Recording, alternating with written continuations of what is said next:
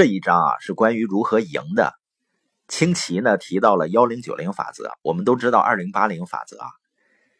但是现在呢，百分之九十的财富是在百分之十的人手里，而另外百分之九十的人呢，分了百分之十的财富。特朗普说呢，如果在今天这样的一个时代啊，我们不致力于去赢，那幺零九零法则很快就会变成零五九五法则，甚至呢零一九九法则。也就是说，百分之一的人拥有百分之九十九的资产。那为什么会出现这种情况呢？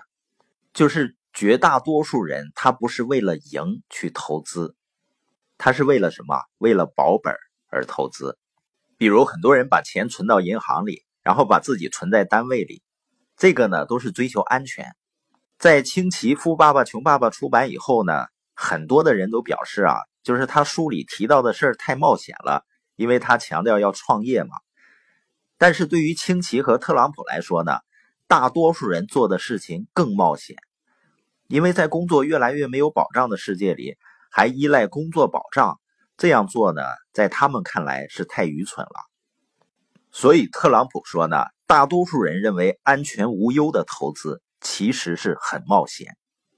那富有的人呢，实际上是把赚钱当成是一场游戏。他们从中得到巨大的乐趣，非常享受这种游戏。虽然有的时候会输呢，但大多数情况下，由于他们不断的投资自己的大脑，所以呢，他们会赢的概率更多。因为特朗普啊，他只是每天睡三四个小时，所以呢，他比更多的人拿出这些时间呢去阅读。他说呢，如果有人每周多出二十八个小时阅读。加起来就能看很多的东西，能够真正让人赚到钱、能够让人赢的投资和创业呢，本身并没有风险，而没有知识、没有投资的知识、没有创业的知识才是最大的风险。特朗普说啊，由于人们没有真正意识到，你只有开发自己的大脑，你就能够赢，所以呢。他们就会刻意回避那些所谓冒险的投资和创业，那么到最后呢，他们就是在真的在冒险，而且呢，这简直是一场人生的理财悲剧。那清奇就问呢，你是指他们赔了钱吗？特朗普说啊，不是，他们根本错过了赚钱的乐趣，因为赚钱很好玩，人生呢也应该很好玩，但是呢。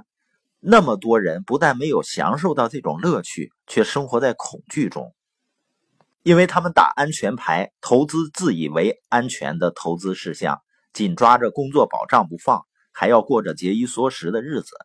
清奇说呀，更糟的是，几百万想要享受生活乐趣的人呢，却因为没有学过如何为赢钱而投资，于是呢，深陷于卡债之中。他们想要过美好的生活，却因为这个。背负大笔的债务，那赢的关键是什么呢？就是梦想、决心和永不放弃。有一次呢，有一个记者呀，他问清奇：“你为今年设定目标没有？”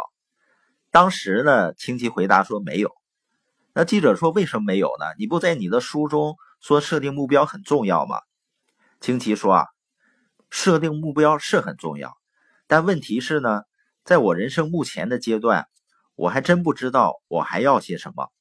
我有很多钱，婚姻美满，很喜爱自己的工作，身体呢也很健康，生意呢远比自己想象的还要成功。也就是说，现在的生活呢已经远远超过以前最大的梦想了。所以呢还不知道要追求什么。那记者就问：“那你怎么处理这件事儿呢？”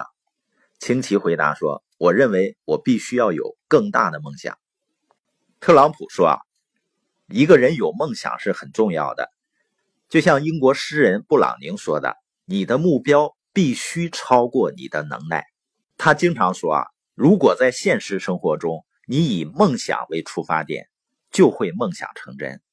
因为如果不这么想呢，那人们只会糊口度日。有的时候梦想可能太狂野了，但是总比没有梦想要好。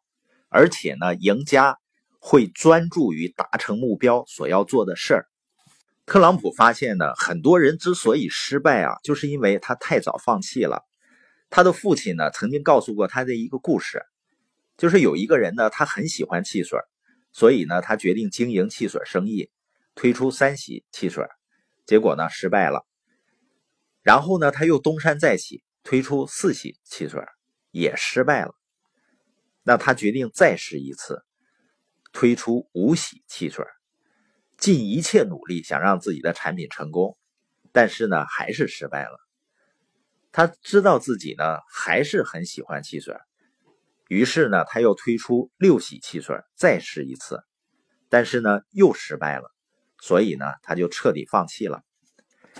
几年以后呢，有人推出名为七喜的汽水，结果呢，在市场上大受欢迎，获得巨大成功。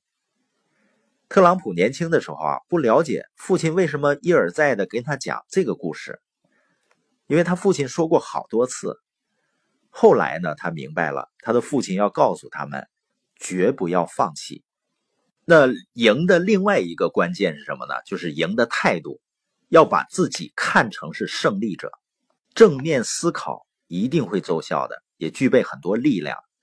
就不管一个人是。天性的安静还是喜欢社交，想要赢就需要获得正面思考的力量，因为只有正面思考呢，才能够让我们渡过难关。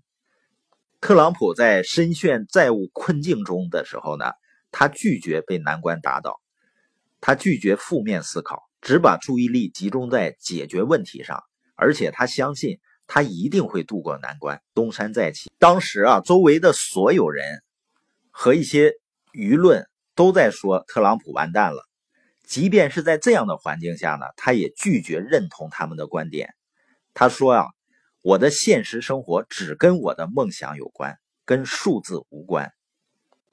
无知的代价是最大的，所以要投资自己的大脑，让钱和你的生意系统为你工作。